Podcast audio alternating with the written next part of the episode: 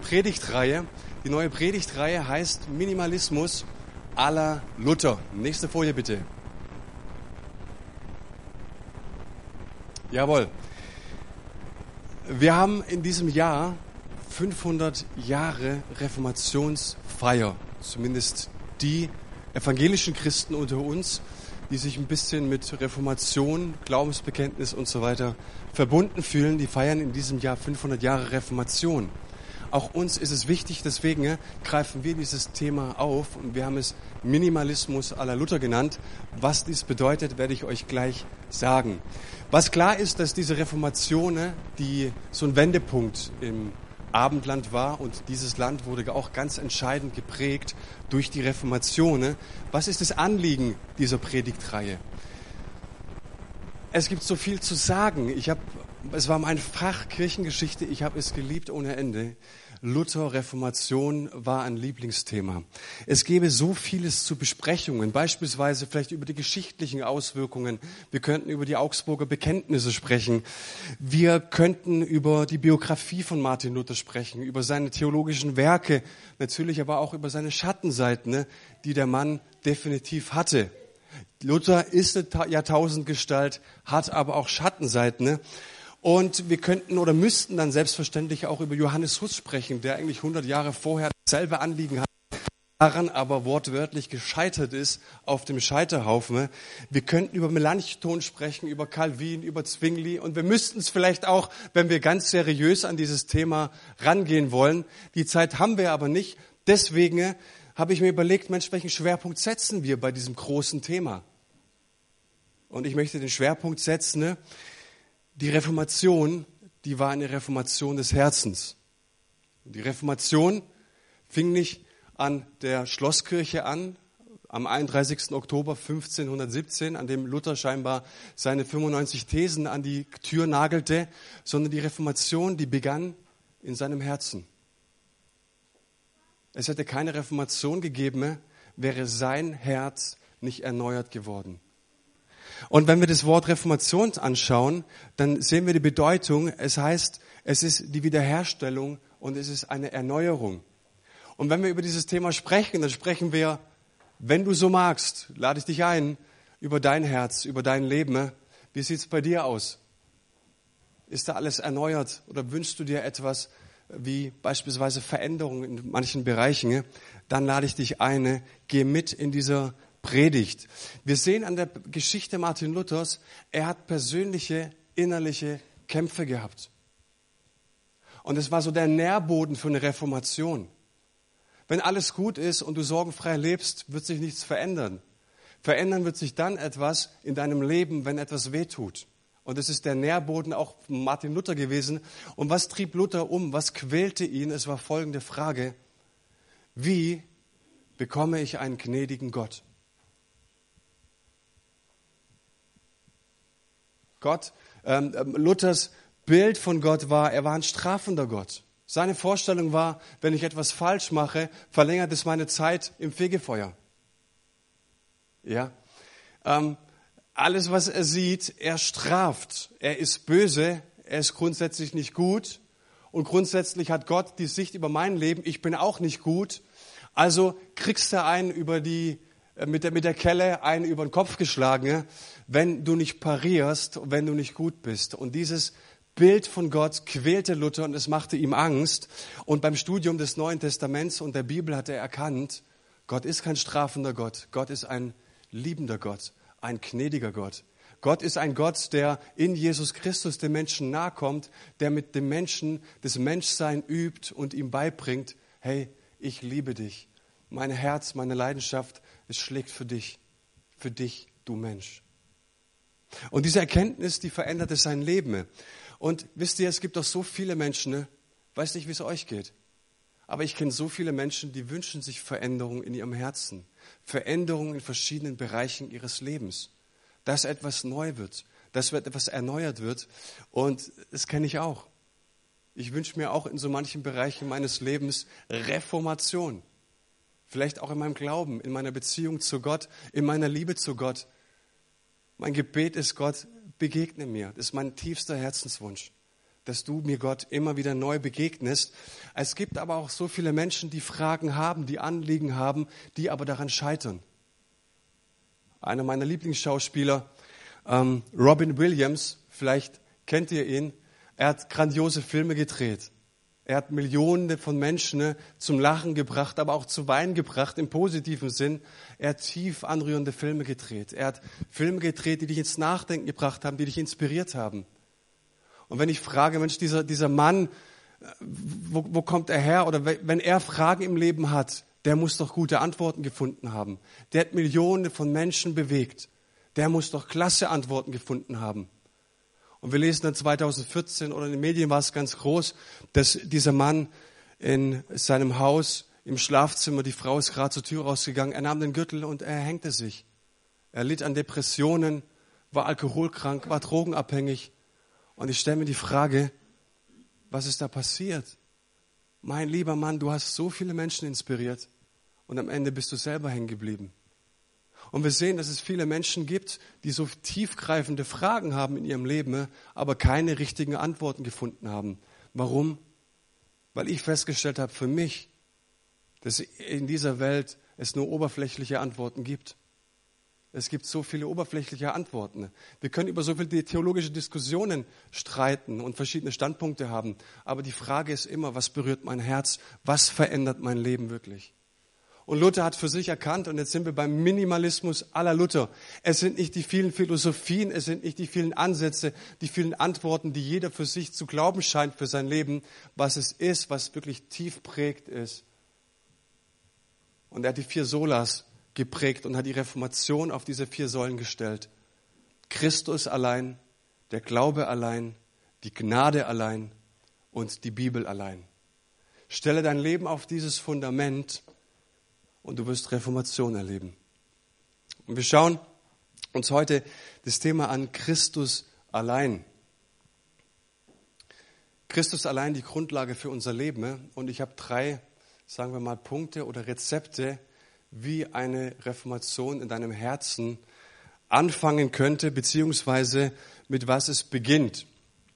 Mein erster Punkt ist, die Reformation des Herzens beginnt mit der Einsicht, dass wir uns selbst im Weg stehen. Kennt das irgendjemand? Du stellst dir selbst im Weg.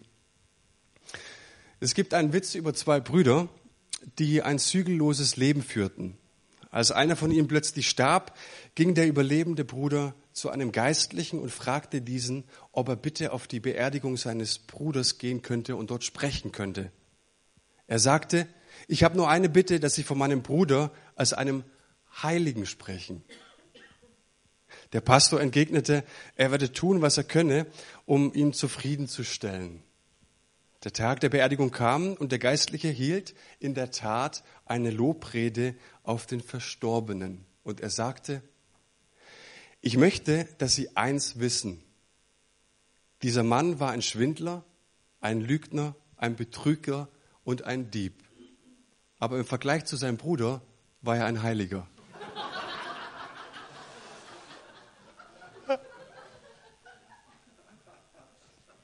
Er versuchte, was er, was er tun konnte. Und er hat es auch getan. Was, was möchte ich damit aussagen mit diesem Witz? Es gibt viele Menschen, die mit aller Kraft versuchen, ihre Fassade aufrechtzuerhalten. Mit aller Kraft versuchen sie, irgendetwas darzustellen. Und ich bin davon überzeugt, dass Gott jeden Menschen einzigartig geschaffen hat und auch einen Plan für jeden Einzelnen hat in seinem Leben. Du bist einzigartig, du bist genial geschaffen von Gott.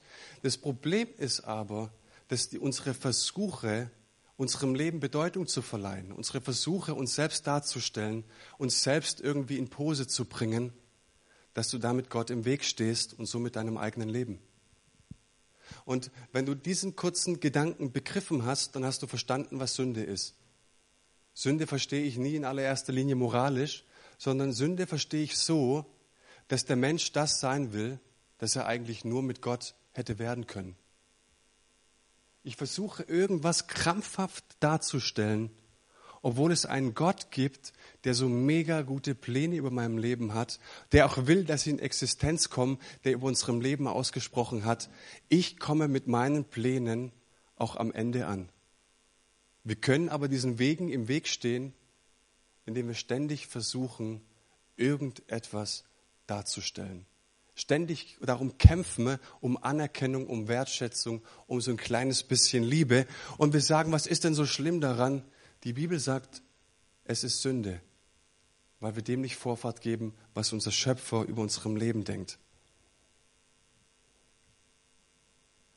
Hast du mal darüber nachgedacht, an welcher Leiter oder an welcher Wand deine Lebensleiter steht? Wir sehen es hier im Bild. Wir rennen unser Leben lang irgendeine Leiter hoch und runter.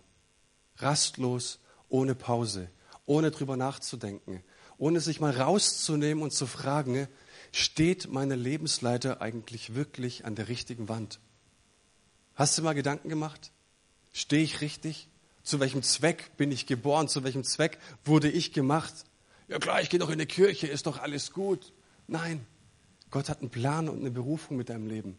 Und die Frage ist, steht dein Leben äh, oder deine Lebensleiter an der richtigen Wand? Und ich finde es eine wichtige Frage, sich immer wieder rauszunehmen und zu überlegen, nicht nur das einmal zu tun, sondern immer wieder, stehe ich eigentlich richtig? Was ist der Zweck meines Lebens? Und wisst ihr was? Das ist die Tragik des Lebens das viele Menschen spüren. Und ich habe die meiste Zeit meines Lebens ohne Gott gelebt. Ich habe immer gedacht, Mensch, irgendetwas Besonderes muss doch in mir sein. Da muss doch noch irgendetwas kommen. Da muss doch noch irgendwie was, das kann doch nicht alles gewesen sein.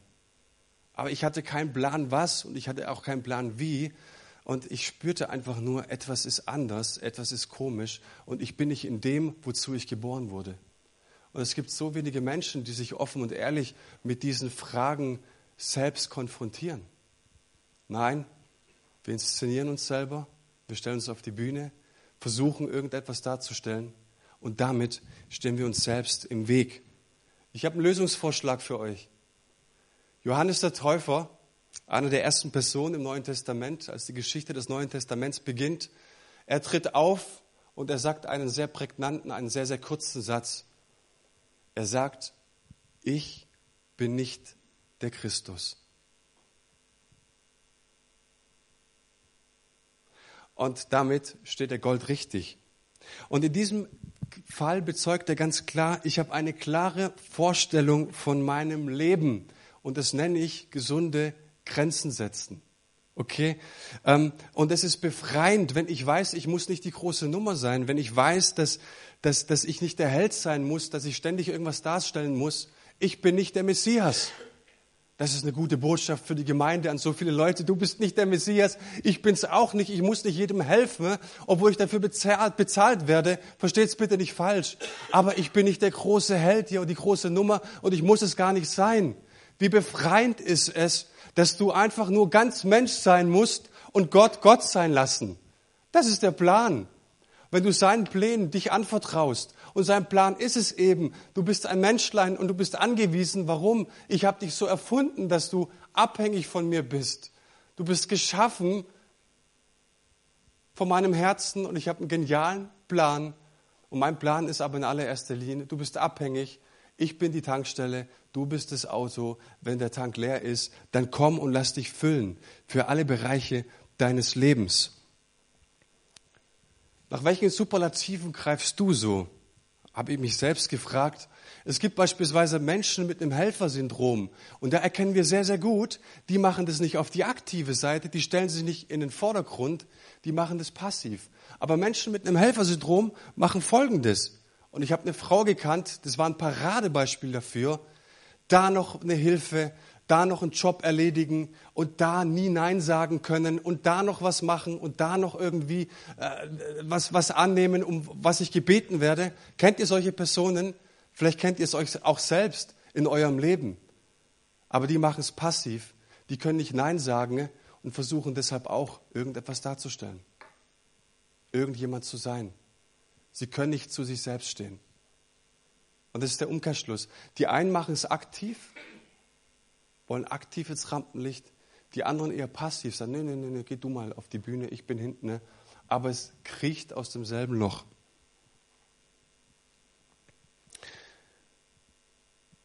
Christus allein. Und ich merke, die Reformation meines Herzens beginnt damit, dass ich Gott Gott sein lasse. Und ich habe einen, einen, einen Satz mal gelesen, der mich sehr geprägt hat. Da hieß es, ich kenne nur einen wirklich guten Christen. Einen guten Christen gibt es. Wer ist es? Christus. Und wir alle, wir sind es in dem Maße, wie wir ihm vertrauen, wie wir unser Leben ihm immer wieder hinlegen und uns beschenken lassen von unserem Gott. Und das erkannte Luther, ich kann meinem Leben im Weg stehen oder ich vertraue meinem Leben Jesus an. Mein zweiter Punkt ist, die Reformation des Herzens beginnt da, wo ich sicher bin. Ich brauche einen sicheren Platz. Ich brauche, wenn ich Veränderung für mein Leben mir wünsche, brauche ich Geborgenheit. Ich muss wissen, dass ich sicher bin. Und wenn ich meine eigene Geschichte anschaue, da ist mir während der Predigtvorbereitung etwas eingefallen, dachte, das teile ich mit euch, fand ich sehr interessant. Wir, wir selbst, mein Bruder und ich, wir sind ohne Papa aufgewachsen. Und unsere Mama, wir, wir mussten, als wir sechs Jahre alt waren, umziehen und wir sind in Neubau gezogen. Das hat man damals Sozialwohnung geschumpfen. Ja? Keine Angst, ich hatte alles, ich hatte Nintendo, ich hatte den Fußball, mehr brauchte ich nicht, ich habe nie was irgendwas vermisst. Und es gab ein, ein Mädchen aus unserer Klasse in der Grundschule, die hatten nebendran ihr Grundstück. Es war ein Riesenhaus. Die hatten Hallenbad unten drin. Die hatten Asche. Die Eltern zwei Mercedes gefahren. Die waren richtig gut betucht. Und mit diesem Mädchen sind wir immer nach Hause gelaufen. Und wisst ihr, was sie getan hat? Die hat uns immer wieder äh, geschumpfen, Sozialschmarotzer. Ihr armen Schlucker und sonst irgendwie was. Und heute, wenn ich aus, aus der Erwachsenenperspektive zurückschaue, dann finde ich das fies von ihr. Da fallen mir sogar Kraftausdrücke ein. Damals, damals dachte ich so, was, was hat die? Ich, ich habe doch alles, was ich brauche. Ich habe meinen Fußball, ich habe mein Nintendo, ich habe meine Freunde und wir sind unsere Nachbarschaft. Ich sage euch, meine Kindheit war so dermaßen schön. Wir sind am Stadtrand aufgewachsen, wir haben Fußball gespielt, wir, äh, wir hatten richtig, richtig gute Kumpels, Klingelputz und so weiter, erster Maistreiche, das ganze Programm. Wir haben wirklich alles miteinander erlebt und ich bin so froh für die Freunde. Und ich bin so froh auch für meine Mama, die uns so lieb gehabt hat und die so, uns so viel gegeben hat. Was ich damit sagen möchte ist, ich habe nie gemerkt, dass mir irgendwas gefehlt hat, weil ich sicher war. Ein anderes Beispiel, ich habe der Elena ihren kleinen Hund mitgebracht. Sie ist nicht da, ist gut. Der kostet 15 Euro beim Ikea und der ging auch schon mindestens 20 Mal durch die Waschmaschine. Und es gab eine Zeit, da hat sie ihren Hundi, der hat, heißt einfach Hundi, ja, überall hin mitgeschleift. Sie konnte nicht, macht ein Riesentheater um Hundi, ja, packst alles ein und so. Ich war ein Jahr mit Elena zu Hause und ich sag euch, Kleinkind sitzt im Kinderwagen im Winter, du hast sie eingepackt und alles Mögliche, gehst gerade zur Tür raus und dann schreit sie nach ihrem Hundi. Oh, Hundi, komm Elena, es geht auch mal ohne. Nein, Hundi, mach Riesengeschrei und so weiter. Natürlich rennst du hoch, holst einen Hundi und gibst ihn ihr und alles klar. Und ich sag euch, wir haben da oben so viel Spielzeug, wir ersticken fast in unserem Spielzeug. Und manchmal denke ich so, du müsstest eigentlich Tabula Rasa machen mit diesem Viechzeugs da. Das ganze Zeug einfach wegschmeißen. Ne? Es gibt wirklich jetzt so viel, das hat sie wahrscheinlich noch nie gesehen und, und sie hat es trotzdem, ja, in ihrer, in ihrer Kiste und, ne. Ich würde so vieles wegschmeißen, aber was würde ich nicht wegschmeißen? Ganz bestimmt nicht diesen Hund. Und warum? Weil er geliebt wird weil er wertvoll ist.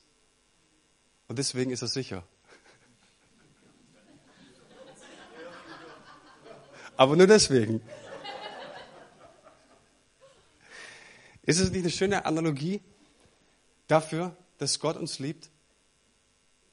Wir haben einen Philosophen und der hat die Aufklärung stark geprägt, das ist René Descartes und er sagte, cogito ergo sum, ich denke, also bin ich. Und was wir heute daraus gemacht haben, ist, ich arbeite, also bin ich. Ich bin in einer Wohl, in einer, in einer, in einer, in einer Familie groß geworden. Da, da gab es Saus und Braus und Fülle. Ich habe ein tolles Studium, also bin ich. Ich fahre ein schönes Auto, also bin ich. Ich leiste, also bin ich. Einer meiner Lieblingstheologen ist Hans-Joachim Eckstein aus Tübingen. Der sagte mal und hat den Spruch geprägt, du liebst mich, also bin ich. Was mich zutiefst prägt und was mich zutiefst ausmacht, ist, dass ich geliebt bin von Gott. Das ist die Grundlage unseres Lebens, meines Lebens, dass ich geliebt bin. Also was gibt mir Sicherheit? Es ist seine Liebe. Die Bibel sagt uns in einem Vers im Johannesevangelium, niemand hat größere Liebe als derjenige, der sein Leben einsetzt für seine Freunde. Und wir haben in Jesus jemand, der unser Leben sieht, der die Baustellen sieht, der aber auch alles sieht, was, was wir können, alle unsere Leistungen, all die hervorragenden Dinge, die wir hervorgebracht haben und sagen dir, egal was du getan hast, egal wer du bist, ich sehe dich und als ich am Kreuz für dich gestorben bin, habe ich an dich gedacht.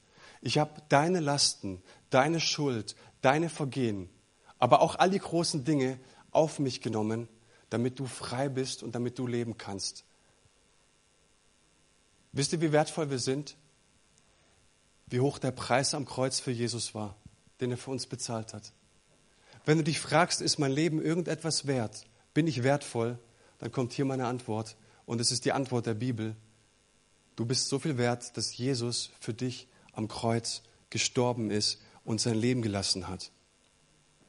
Wenn du ständig um Werte kämpfen musst, um Ansehen kämpfen musst, wenn du ständig darum kämpfen musst, irgendjemanden darzustellen, dann bist du nicht sicher. Dann ist es ein Leben auf der Flucht oder ein Leben, wo du irgendwelchen Dingen hinterherrennst. Du bist so wertvoll, wie der Preis hoch war, den Jesus am Kreuz gestorben hat. Und ich war die meiste Zeit, ich habe es vorhin schon erwähnt, die meiste Zeit in meinem Leben kein Kirchgänger. Und ich habe es erlebt, ich habe so vieles auf dem Kerbholz gehabt. Ich habe so ziemlich alles ausprobiert, was man ausprobieren kann. Ich habe erlebt, dass Gott Sünder liebt. Ich habe erlebt, dass wir einen Gott der zweiten Chancen haben, auch der dritten Chancen haben. Ich habe erlebt, dass Gott ein vergebender Gott ist, dass er uns liebt. Und das hat Luther auch erkannt. Nicht, was ich tue, nicht, was mir die Kirche auf anbefiehlt und, und mir diktiert, sondern allein das, dass ich erkenne, was Christus für mich getan hat. Das zeigt mir meinen Wert. Das bin ich. Du liebst mich, also bin ich.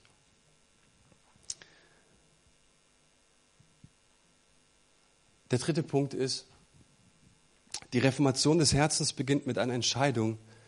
Ich stelle mein Leben auf ein festes Fundament. Und ich möchte mit euch einen Bibeltext anschauen, den steht auch in den Evangelien, da im Matthäusevangelium. Und da heißt es, darum gleicht jeder, der meine Worte hört und danach handelt, einem klugen Mann, der sein Haus auf felsigen Grund baut. Wenn dann ein Wolkenbruch niedergeht und die Wassermassen heranfluten und wenn der Sturm tobt und mit voller Wucht über das Haus hereinbricht, stürzt es nicht ein. Es ist auf felsigen Grund gebaut. Jeder aber, der meine Worte hört und nicht danach handelt, gleicht einem törichten Mann, der sein Haus auf sandigen Boden baut. Wenn dann ein Wolkenbruch niedergeht und die Wassermassen heranfluten und wenn der Sturm tobt, mit voller Wucht über das Haus hereinbricht, stürzt es ein und es ist völlig zerstört. Das sagt Jesus am Ende seiner ganz berühmten Bergpredigt. Und ich finde, dass Jesus hier ganz schön dick aufträgt, beziehungsweise ganz schön überzeugt von sich ist. Ich würde so etwas nicht sagen. Wenn du meine Worte hörst und daran festhältst, bist du jemand, der sein Haus auf einem felsigen Grund gebaut hat. Und wenn du, ich sage es jetzt im übertragenen Sinne, was wortwörtlich hier steht, wenn du meinen Worten nicht hörst, dann bist du ein Dummkopf. Das finde ich ganz schön provokant. Das sagt Jesus hier. Und ich möchte ganz kurz mit euch anschauen, was er hier wirklich meint. Und es gibt zwei Punkte in dieser Geschichte, die Jesus erzählt, die jeden Menschen eint. Ob du aus Tokio kommst, aus New York oder aus Stuttgart oder Heidenheim, egal welche Religion du hast, das vereint jeden Menschen. Zwei Punkte aus dieser Geschichte. Der erste Punkt ist, und das wissen wir Schwaben sowieso, wir sind alle Häuslebauer. Zum besseren Verständnis könnte man für Haus auch Charakter sagen oder Seele. Ja? Und in erster Linie geschieht es, dass wir, dass wir unser Lebenshaus bauen damit, damit wir, dass wir Entscheidungen treffen. Durch die Entscheidungen, die wir treffen, bauen wir unser Lebenshaus. Also jede Verpflichtung, die wir eingehen, jede Freundschaft, die wir schließen, jede Fähigkeit, die wir kultivieren oder die wir vernachlässigen, jedes Versprechen, das wir versprechen oder das wir dann eben nicht einhalten, das wird zum Teil unseres Lebenshauses. Schon mal drüber nachgedacht? Du baust dein Leben. Und die Qualität deiner Entscheidungen, die du triffst, bestimmt auch die Qualität deines Charakters. Und jeder, es ist klar, jeder ist für sein eigenes Lebenshaus verantwortlich. Es gibt leider Menschen, die die Verantwortung abschieben. Die schieben es vielleicht auf die Eltern, auf die Erziehung, auf die böse Gemeinde und was auch immer. Aber damit schieben wir die Verantwortung für unser Leben ab. Was Jesus hier sagt, und das eint jeden Menschen, du bist verantwortlich für dein Leben. Die Verantwortung kann dir keiner abnehmen und die Verantwortung kannst du auch niemandem in die Schuhe schieben. Du trägst die Verantwortung.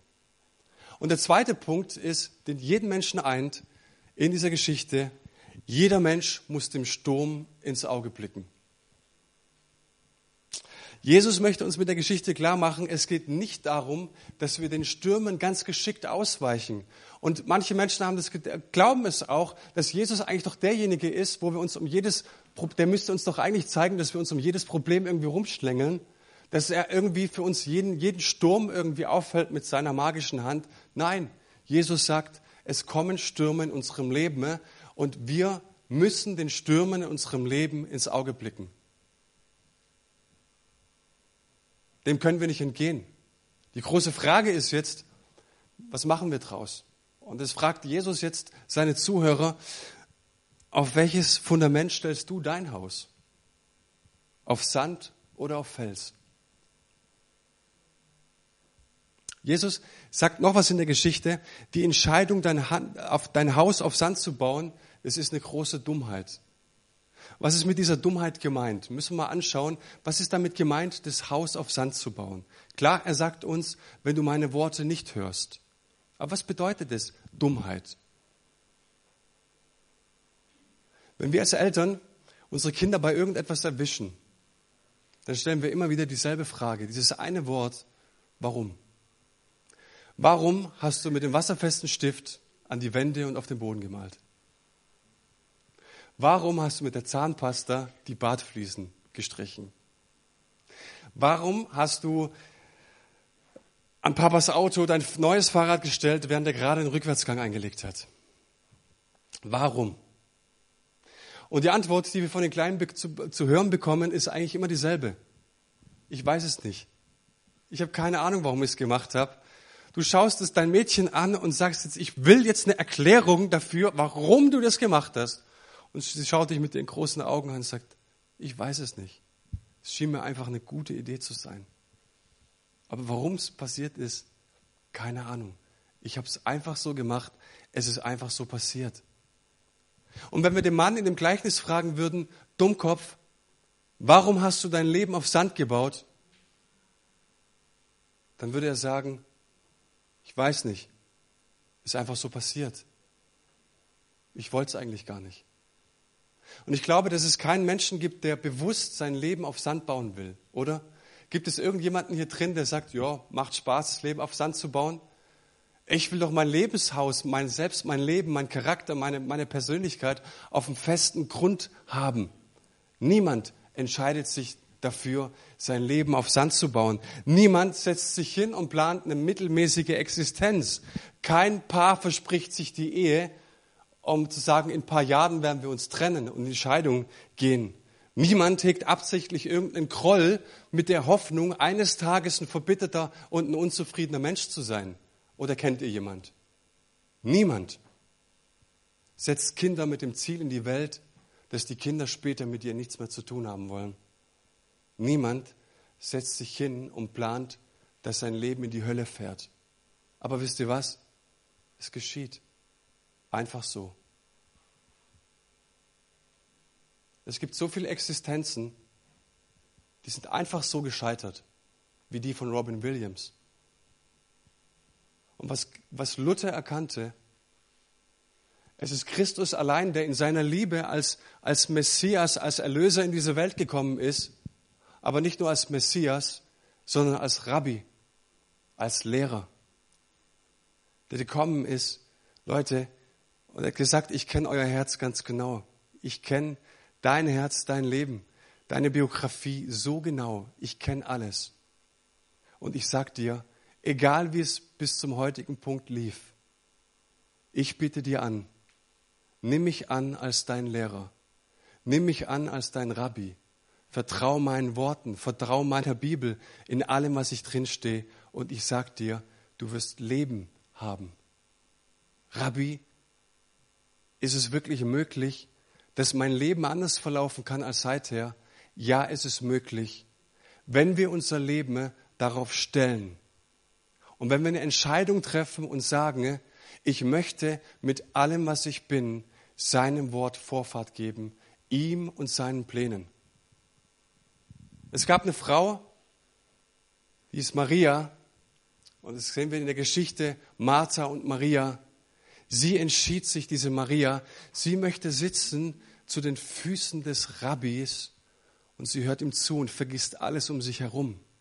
Nicht, weil sie so eine tolle, fromme, religiöse Frau war, nicht, weil sie uns einfach nur ein moralisches Beispiel geben wollte, sondern sie hat gemerkt, wenn dieser Mann den Mund aufmacht, da passiert etwas in meinem Herzen, mein ganzes Denken, mein ganzes Leben wird verändert. Da findet eine Reformation statt, wenn dieser Mann den Mund aufmacht. Es ist Jesus. Es ist Christus allein. Wollen wir unserem Leben oder wie würde unser Leben aussehen, wenn wir seinem Wort wieder neue Vorfahrt geben würden? Wenn wir sagen würden, ich schlage die Bibel wieder unbedarft auf. Ich schlage sie wieder neu auf. Ich möchte seine Worte lesen, möchte seine Worte hören. Ich möchte diesen Worten und diesem Rabbi Raum geben in meinem Leben. Glaubt ihr, dass etwas geschehen kann? Ich glaube daran, dass etwas geschehen kann, wenn wir diesem Rabbi wieder neu und seinen Worten Vorfahrt geben können. Und was Jesus uns damit sagt, ist, lass dein Leben nicht einfach so passieren. Lass die Dinge und die Schicksalsschläge und die sie alle sind, nicht einfach so über deinem Leben ergehen, sondern werde aktiv und höre auf meine Stimme, höre auf meine Worte. Hand aufs Herz, wenn ich in mein Leben schaue. Ich wüsste nicht, wo ich heute bin ohne seine Worte. Ich bin ihm so dankbar dafür, dass er mit seinem Wort kam und er sozusagen ein innerlicher Kompass für mein Leben ist. Mein Motto war immer, lasst uns fressen und saufen, morgen sind wir tot.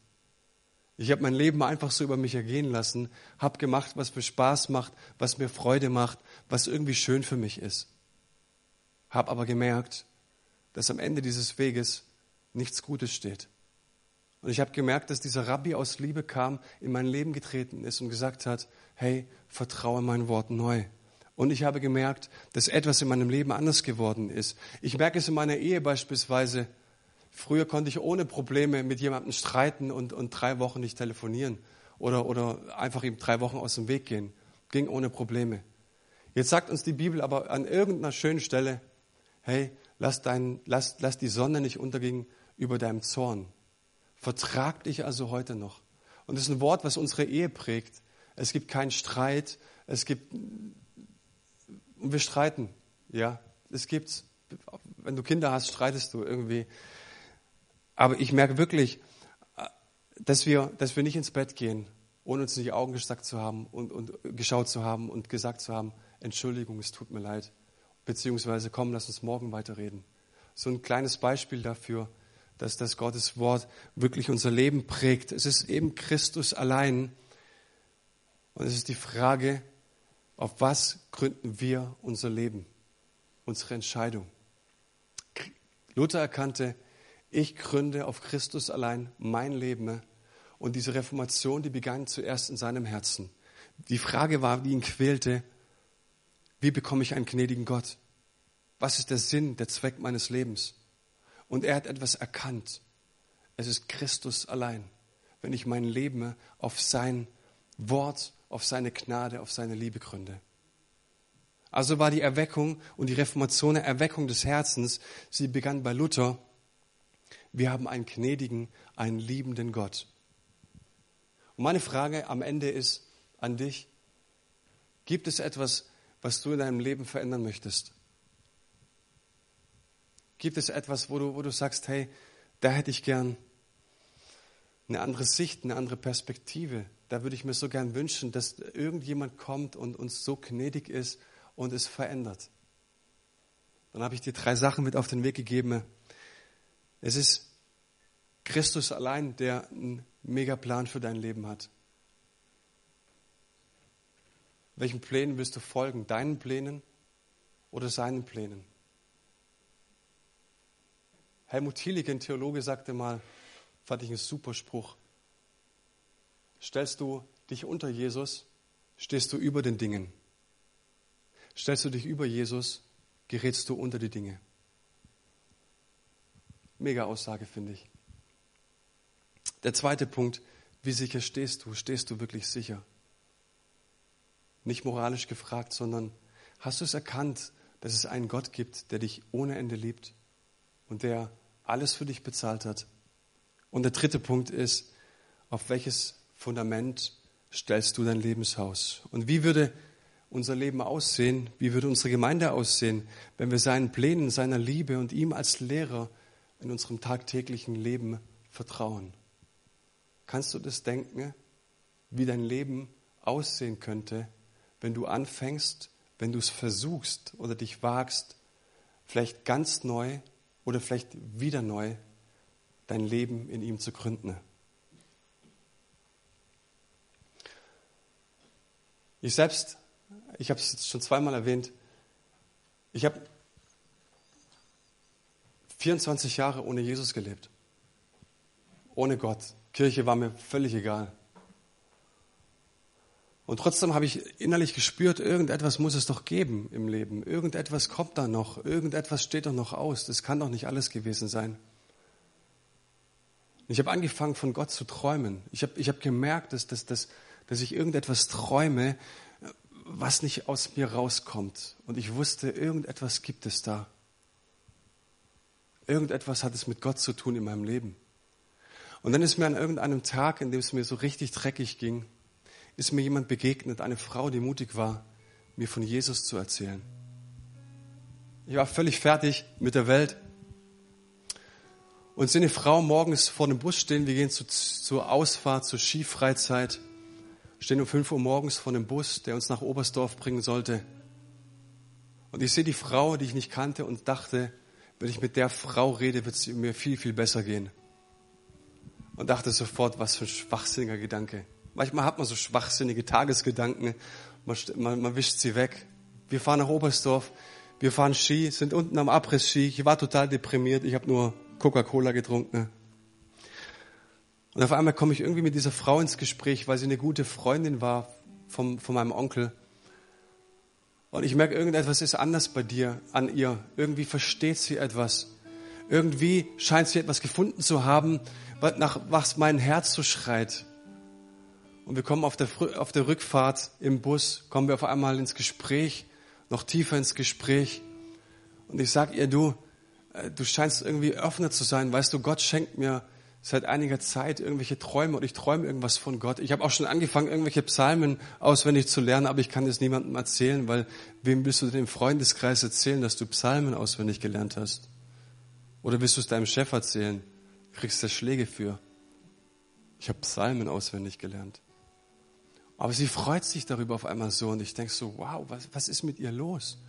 Und auf einmal fängt sie an zu erzählen, dass sie Jesus kennengelernt hat, dass Gott ihr in ihrem Leben begegnet ist und sie erzählt und erzählt und erzählt und ich merke auf einmal, boah, das, was ich morgens vor dem Bus dachte, das kommt jetzt in Erfüllung. Mir ist es auf einmal besser gegangen. Es war wie Feuerwerk in meinem Herzen.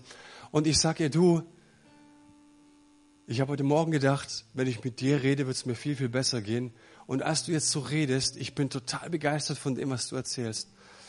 Und dann stand sie und sagt mir dann, ja, ich stand heute Morgen vor dem Bus und ich habe gebetet Jesus, wenn dich irgendjemand braucht, dann schicke mir bitte über den Weg.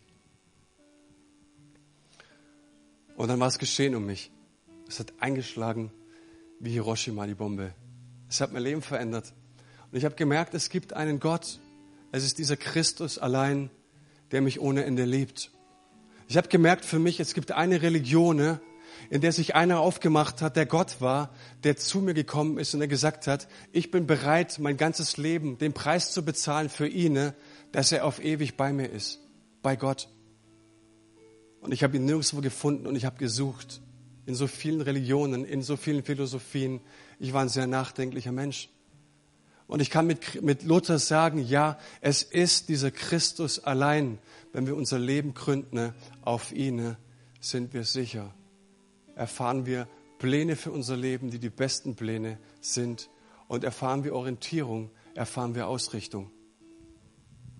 Und was ich dir heute Morgen zurufen möchte oder dir anbieten möchte, ich sag dir, dieser Jesus hat eine unglaubliche Leidenschaft nach dir und fragt nach dir.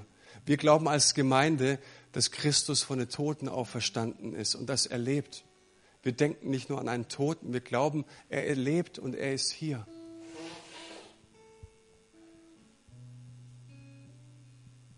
Und ich möchte zusprechen, sagen, er hat eine Leidenschaft nach dir, er fragt nach dir. Und er steht vor dir und er stellt dir diese Frage, möchtest du, möchtest du dein Leben auf meinem Wort gründen? Möchtest du mich einladen in dein Leben? Dann möchte ich dir die Gelegenheit geben, jetzt in diesem Leben, äh, diesem Lied darüber nachzudenken. Will ich mein Leben ganz auf ihn ausrichten? Vielleicht ganz neu, aber vielleicht auch wieder neu. Vielleicht hast du das verloren. Ich möchte erleben, dass es in verschiedenen Bereichen meines Lebens Durchbruch gibt, Erneuerung gibt, Reformation gibt. Da möchte ich euch bitten, einfach mit mir aufzustehen, dieses Lied zu singen, euch bewusst zu machen, er ist hier, er klopft an der Herzenstür und er bittet darum, eingelassen zu werden. Es ist deine Entscheidung.